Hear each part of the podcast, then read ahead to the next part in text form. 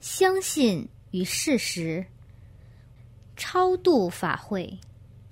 我妈妈是中国人，每当中国春节和鬼节时，就杀鸡拜神祭祖。在我进来寺院研习了佛法后，劝告妈妈要停止杀生，但是妈妈不听劝告，她说买回来的鸡肉口感不佳，不好吃。后来等他年老时，也就停止杀生了。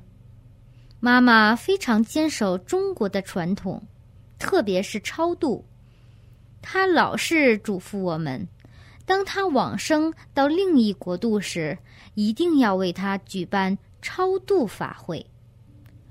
我曾很努力的向家人解释，即使举办超度法会，也不能得到什么的。人死后只需要所修的功德而已。但是有几个家人就理直气壮地说：“应该按照妈妈的嘱咐做。”我也一再解释说。妈妈会有那样的嘱咐，是因为她不明白真相。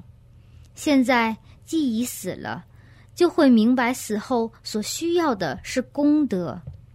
我们若是修功德回向给他，会比按照他的嘱咐做更好，而且妈妈也会感谢我们的。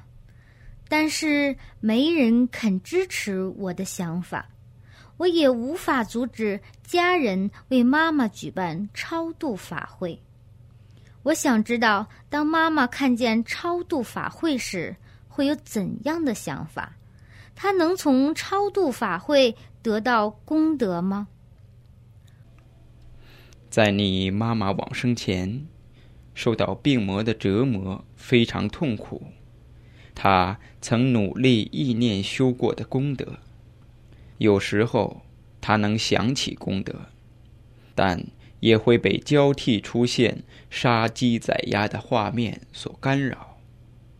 因为，在他承受病痛时，就想到：为什么要被病痛折腾折磨呢？可能是在这里或那里杀了畜生吧。由于脑海里不断交替的。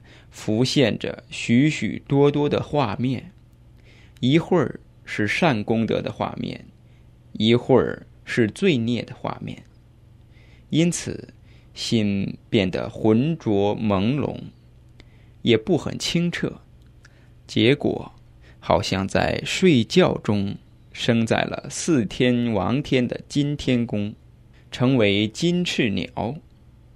其出生以化身的形式成为高级的金翅鸟，不裸露身体，披着金羽毛，及佩戴着天人的饰品。下半身是鸟的肢体。目前，他正忙于学习适应自己的新生命，并没有关心到孩子们为他所做的超度法会。其实。他也不会看得见。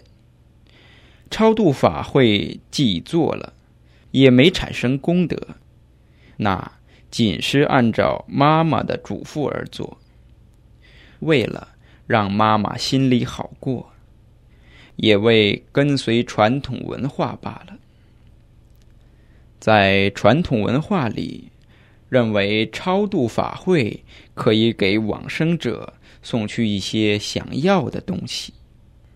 想有车子，就用纸扎成车子；想有房屋，就制作纸屋；想拥有跟班和佣人，就做纸扎随从。以为过后焚烧这些纸扎祭品，就可传送给那往生的亲友。如果真有这些事，那我们就烧个纸扎的。国际法身禅堂送过去好了。这些想法、这些理论，只不过是与超度仪式关联行业赚钱的方式，求得舒适生活的方法罢了。